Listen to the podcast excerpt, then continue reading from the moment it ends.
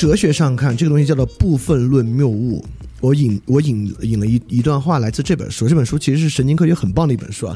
就这种谬误都不能说是没有价值的谬误啊，它是一种思想范式，只是这种思想范式可能有一点问题吧，但本身不能说是无价值的。甚至我都推荐大家读这本书，就是克里克的《惊人的假设》。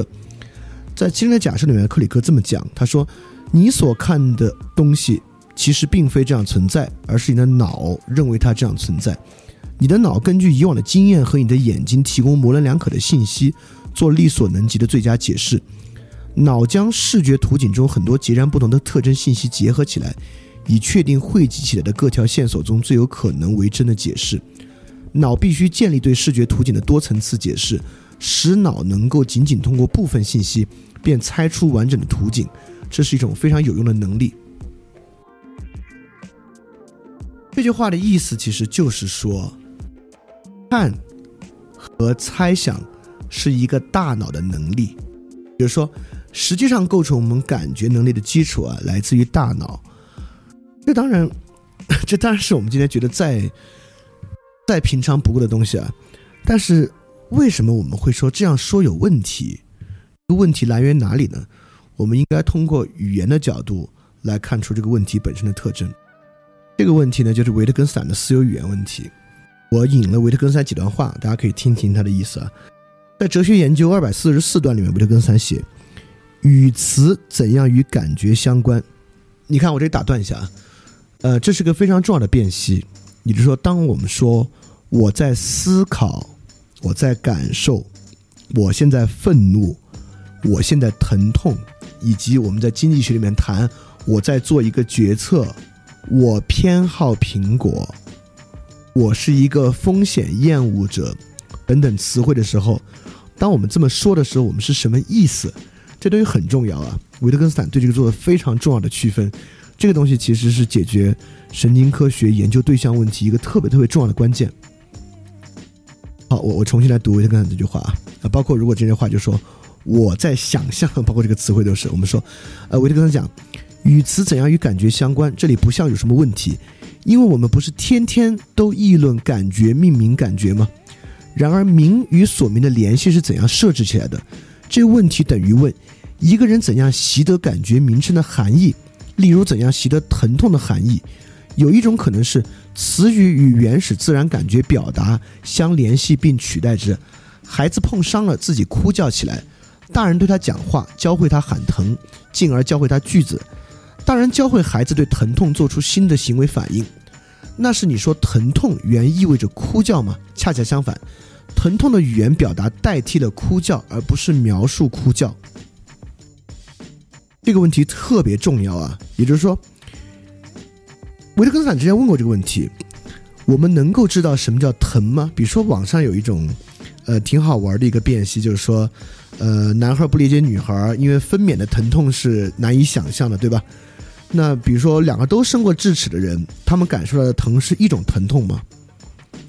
不是，对吧？我们应该很明显的知道不是，因为我们我们现在并不知道疼痛不同人的感受应该敏感程度大小和忍受能力都各有不同，而且疼痛是一个感受吗？是有一个感觉叫疼吗？当你智齿发疼的时候，和你某个地方神经疼痛的时候，甚至你隐喻性的说我心痛的时候。它指的是一种疼痛嘛，对吧？所以疼这是这是很很典型的一个思维语言的问题。对啊，当我表述出来的时候啊，当我们说我疼，在维特斯维特根斯坦看来，我们根本就不是在描述我们的身体感受，也不是在描述我们因为疼痛产生的身体反应，比如说哭叫。我们说我疼，就是在代替我们哭。这是什么意思呢？这意思是说，疼本身仅仅是一个表达，它跟这个对象本身未必有关系。就像维特根斯坦在《哲学研究二五七》说，人们说他给了他的感觉一个名称，这是人们忘了，为了使命名单纯行为有意义，语言中必有大量的准备工作。当我们说到给某人给疼痛一个名称，疼痛这个词是语法在这里就是这样一种准备好的条件，这些语法只是这个词所置的岗位。嗯，这句话的意思是说。当我们有时候在说啊，我在想象的时候，我们会觉得这个表述相当的正常。想象这个词汇，我们会觉得它不指的就是我们神经系统的一个动作吗？我们难道不应该给想象找一个大脑的位置吗？大脑的这个这个脑区是负责想象、负责构造的，对吧？维特根斯坦意思是说，当你使用“想象”这个词汇的时候，你以为它仅仅关乎于想象，但其实你必须理解它前面这个谓词“在”。就当我们说我在想象的时候，事实上，“想象”这个词，你不能说我想象，也不好说我有想象。有时本身只是一个决策，比如说我做出了决策。你不能说我有一个决策，对吧？当然，你有时候可能能能能在某些语境下这么说。在这个时候，其实为这个为这为这个词汇所做的准备工作是超出你的想象的，所以你必须仔细分辨这些东西。所以说，你我我们其实之前我们听过维特根斯坦这些，你应该知道他基本的看看法。就像就像他在哲学研究二九三说，如果用对象与名称为模式来构造感觉表达式语法，那么对象就因其不相干。而不必去考虑它，也就是说，在维特根斯坦看来，我们认为我们命名是为一个对象去命名。当然，维特根斯坦认为，什么命名能够是对象，就是直观可见、能用经验去完整经历的东西，像苹果、牛奶、天、树、水是可以的。当我们在命名一些不可感之物的时候啊，命名疼痛，我们命名善良，我们命名。呃，我们命名决策等等这些东西的时候呢，这个对象是不相干的，也就是说，我们在做这种命名的时候，并不是为了去指称那个对象，这听起来会有点晦涩，你可能有点不太容易理解。意思是说，这个东西可能不能成为我们一个命名的对象来看待。我们说它的时候呢，其实我们说的是别的。比如说，我举个例子，我现在说，我有一个决，我做了一个决策。我们大多数时候说这句话毫无意义，它只是为了引出你的下一句话，对吧？你说我做了一个决策，我们公司明年要做这样的事情，你可以不必说我做了一个决策，你就直接说我们公司明年要做这个这个这个这个事情。所以我做了一个决策，在这个时候呢，仅仅是我们为了说其他话的一个铺垫，它可能是强化强化你这个决定本身的合理性，你管它称为决策。显得它好像是一个深思熟虑的玩意儿一样。很多时候，我们的语词里面都具有这样的特征，但是神经科学有时候会犯这样的错误，也就是说，我们把不应该当做神经科学的对象来当做一个概念和范畴研究。意思是说，我们看大脑的哪个部分在负责运计算，这就是一个很值得去探讨的东西。就我们是否可以把计算当做一个大脑对象去研究？我们在说计算的时候，我们说的到底是什么？所以这里面有很重要的概念，就是神经科学的概念和范畴是什么？这个地方我们可以做一些学科的区分。大家听完之后应该蛮有收获的。就是到底一个学科的对象是什么？心理位词能不能作为神经学科的对象？我举个简单例子啊，比如说我说我去超市买了一包薯片，然后我出去之后又把薯片扔了，行为就是这个啊。我在超市买了包薯片，我走出超市之后把薯片扔掉了，那么。不同的学科会有不同的范畴来研究这个行为。例如说，经济学会有一个偏好的范畴。我们怎么用经济学解释这个行为呢？因为我偏好减肥胜于我的食欲，因此我决定不吃，我把它扔掉了，对吧？所以这个呢，就是一个经济学研究范畴。这个范畴叫偏好，而这个范畴本身呢，是一个实证的范畴。我们一会儿会讲什么叫实证范畴啊？它是来自于偏好这个定义的。那心理学从来不讲偏好，我们可能讲动机。比如说，我们在这里讲啊，我用扔薯片的行为替代性的作为我自我认可的方式，我透过我扔掉这包薯片，实现我对于我自己形体管理或者我形体上的自我认同。这个东西呢，我们被称为动机。动机呢是一个心理学的范畴，动机这个范畴呢就不是实证的，因为我们没有能力去实证一个动机，对吧？所以，动机这个范畴呢，完全是逻辑范畴。我们假设人的行为是一套逻辑系，呃呃，是一个呃，我们我们我们用逻辑假设一套人的行为，是他有一个动机，在动机的基础之上呢去做一个决定，对吧？那又有一个生物学范畴，这是一个纯实证范畴了，就是基因，因为我们发现了基因，发现了基因与很多表现型的关系，所以我们说呢，人有厌恶自己肥胖的基因。所以说，对于致胖的要素呢，会产生厌恶。但我们知道，这个厌恶是为了什么？生物学当然会讲的，这个厌恶是为了繁衍。所以我们会发现，在不同学科里面，我们在创造不同的概念和范畴。这些概念和范畴非常重要。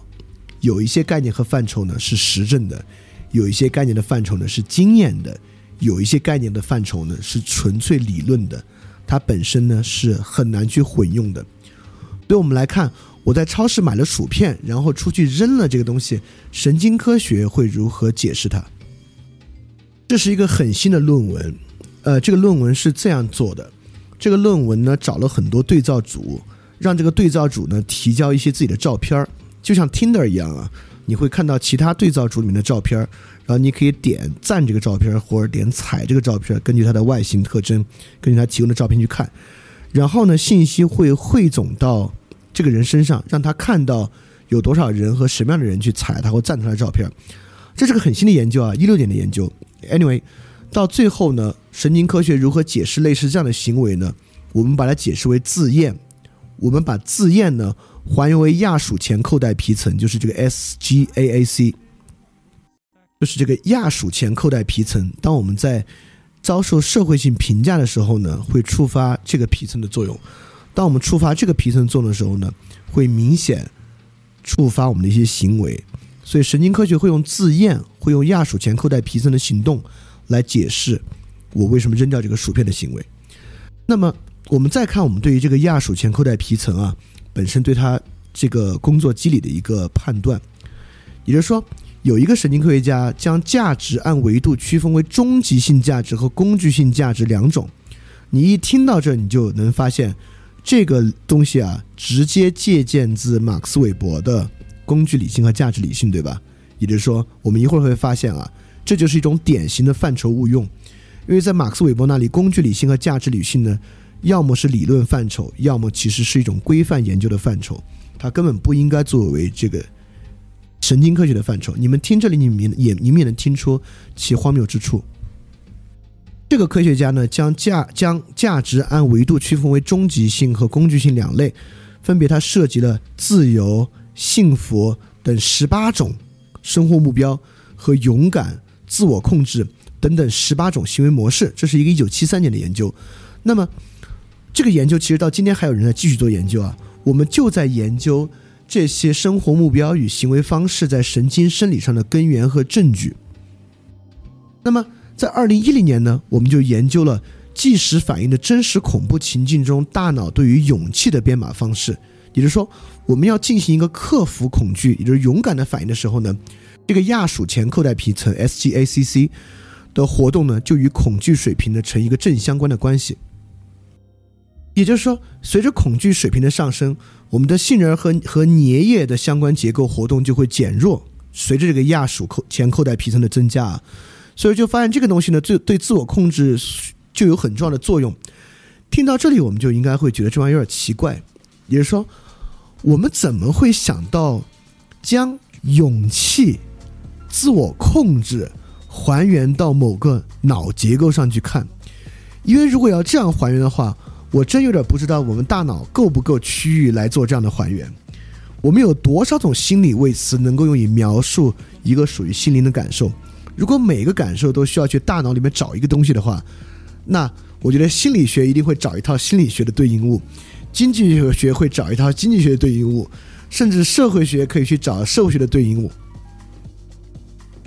比如说，我们说啊，人在劳动异化的时候，那这个脑区就专管劳动异化。只要它在一个被异化的经济和劳动关系之中呢，这块脑区就会被大范围的激活。这很荒谬，对吧？如果这个荒谬呢，同样，自我控制和勇气本身也会相当荒谬。当然，有很多神经科学家在对这样的方式做辩解啊。他说，我们这里使用勇气呢，只是取其隐喻性的意义，我们隐喻的是恐惧的消除。我们用我们生活中的词汇把它称为勇气，当然，因为它其实虽然在我看来蛮荒谬的，但其实错的没有那么离谱。他们自己也有一些捍卫的方式，所以我们要来看一下，其实不同范畴在开展不同的研究，它本身的混用程度到底有多高。对，其实我们可以区分出这四种研究，就是实证研究、经验研究、规范研究和理论研究。这四种是什么样的呢？什么叫实证研究？实证研究其实是一种结合了。理论研究和经验研究的范畴，它其实是休谟认为经验研究没有用。什么叫经验研究？我们先说吧。经验研究的对象是什么？是直观经验。比如说，我说所有山羊都是黑色的，但其实不是啊，有白山羊。假设我说所有山羊是黑色的，这就是一个范畴。山羊的颜色，它能够由严格的直观经验物来进行检验，这是个经验研究的范畴。但休谟会认为呢，归纳法不可能得出真理，所以我们找出另外一个方式。我们先用逻辑的方式推出一个假设，就像我们之前讲的这个期望效用理论，我们再用经验物去验证这个假设是不是走得通。这种方法去证伪它呢，被我们称为实证研究。那实证研究的范畴呢，就取决我们的假设本身是什么呢？那新古典经济学就是一种典型的实证研究。那么还有一种研究呢，叫做规范研究。规范研究是研究应然的，就是什么是应该是怎么样。所以规范研究典型的范畴就是类似于善、幸福。当然还有一种是理论研究，是典型的理性，呃，理性系统。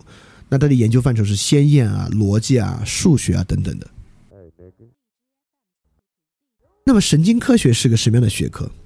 我们可以说，神经科学在很大的意义上是一个实证研究学科。但是今天的神经科学，包括神经元经济学，在研究多少规范研究的范畴，或经验研究的范畴，甚至理论研究的范畴，甚至比如说我们说，我们我们知道一个非常扯淡的说法啊，左脑是理性的，右脑是感性的，对吧？我们将理性这种典型的理论研究范畴，拿到神经科学里面去讨论它。在维特根斯坦看来，这就是完全的语言的误用。当然，如果你的研究出发点都是语言的误用呢，本身你也不可能得出什么太有价值的理论。所以说，神经科学内内在其实有一个矛盾，这个神经科学的内在矛盾与行为经济学内在矛盾是一样的。行为经济学内在矛盾就是新古典经济学作为一个理论研究，与实验经济学作为一个经验研究的矛盾。也就是说，新古典经济学构造了一个。范畴叫做偏好，这是个纯理论的东西啊，就像动机一样，是这么一个我们刚才讲那个偏好。对偏好的范畴，是不是应该是实验经济学研究对象？当我们用实验去验证人有没有这个偏好的时候，大多数时候其实牛头不对马嘴的，因为它其实跟人真正的那个玩意儿不是一个东西，它就是我们为了构造一个理性系统所发明的一个概念而已。对偏好这样的范畴，其实不应当是。实验经济学的研究对象，同样偏好这样的一个理论研究的范畴，同样或许也不应该是神经科学这样一个实证学科的研究对象。对神经元经济学同样会遭遇这样的一个矛盾：我们能不能用同用神经元经济学去研究这个脑区或这样的一个神经机制是决策，这个脑区和这样的一个神经机制是最大化？当然。我们不在今天为这个事儿做结论，而且事实上呢，神经科学家本身也为实现这样的还原做了很多工作，也实现了很多很值得一说，甚至听起来很有道理的一点。这这这这正是他很值得去讨论的一点。我们接下来几期其实很很主要的，都会从各个角度去既展示成果，又在成果之中去探讨这样的问题。所以这回到了一个很根本、很本源性的问题。就是概念到底从何而来的问题。我们有时候会用一个表述，这个表述很经常，对吧？比如说，我们说你的潜意识里面并不爱他。当我们用这个表述的时候呢，我们会认为人的潜意识如同我们的意识一样，也具有一种心灵能力或者一种心灵的范畴，叫做爱。所以我们可以说，你的潜意识里面不爱他。但是我们现在回想一下，这个说法真的有道理吗？就我们真的可以说，你的潜意识里恨他，你的潜意识里爱他，你的潜意识里不喜欢这个东西，你的潜意识真的如同意识一样，拥有全套我们自己的这种心灵功能吗？对吧？有两种概念的来源，一种概念认为概念是事实的总结，就事实的概念，也就是比如说比较亚里士多德的观点啊。那另外一种人会认为呢，概念会先于事实，很多时候概念是先于事实的，例如潜意识这样的概念。潜意识完全是先于事实一个逻辑上的总结，所以说我们看两个概念，一个是树和我没有看见的树，它在语汇上很像意识与潜意识的区别，就是我意识到的我和我没有意识到的我，它从隐喻上很像，但实质意义上我们应该意识到它完全不一样，对吧？意识与潜意识的关系，并不像一棵树和一棵我没有看见的树的关系。因此，潜意识这个概念听起来像是一个事实的总结，所有我并未意识到的意识观念的总结，但不是。潜意识的概念是一个先于事实的概念。同样，偏好这个概念、决策这个概念、期望这个概念是事实的总结，亦或是先于事实的概念。如果所有这些概念是一个先于事实的概念，我们该怎么使用神经科学去研究这些范畴呢？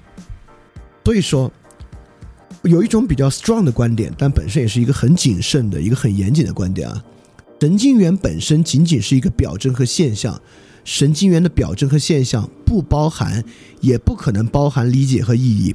我们可以探讨神经元的激活程度，我们可以探讨神经元的放电率，探讨神经递质的分泌量，但我们不可以，也不好去探讨这块神经管语言，这块神经管决策，这块神经管爱情是不可能的。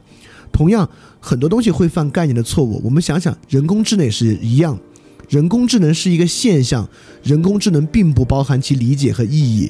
比如说，当我们说阿尔法狗在下围棋这句话的时候，其实这句话是一个非常遥远的领隐隐喻。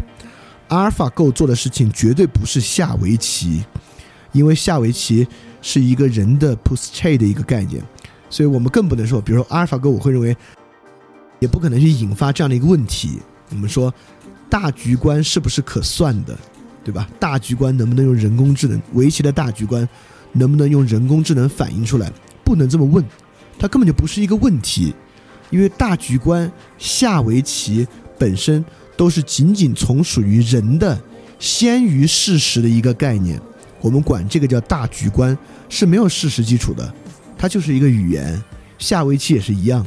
不同的人对围棋的下的感觉，我应该是完全不同的，很可能是很私人的，所以这些东西不可能被赋予一个非人的对象，也绝不可能被赋予人的某一个部分。当然，将其赋予人的某一部分的时候呢，很多时候具有很强的解释力。但我们如果反过来看呢，这个解释本身呢，其实会显得很荒唐。当然，本来今天我们想讲 就第四部分，我们把期望效用理论带入到里面来，好好看一看。但现在看起来没有时间了，我今天也不想拖堂了，都十点钟了，我们 我们不能搞成每期都拖堂啊，所以没关系，我们还有三期，我们下期就立即把我们今天所讲的对于神经科学的辨析来看，神经元经济学是如何去研究期望效应理论的，我们自己来听一听，它哪部分其实很有道理，哪部分可能犯了维特根斯坦为我们指出的语言的这种谬误。而这种语言的谬误，实际上指的是一个什么样的问题？什么时候呢？其实神经元经济学是一个相当一厢情愿的看法。当然，最后我们还是会落到这样的学科研究，因为我们不是为了科学而科学，我们依然是为了人做科学。我们还是要反过去看这样的研究怎么样影响了我们，我们在怎么样受到这样的学科以及受到这样学科本身。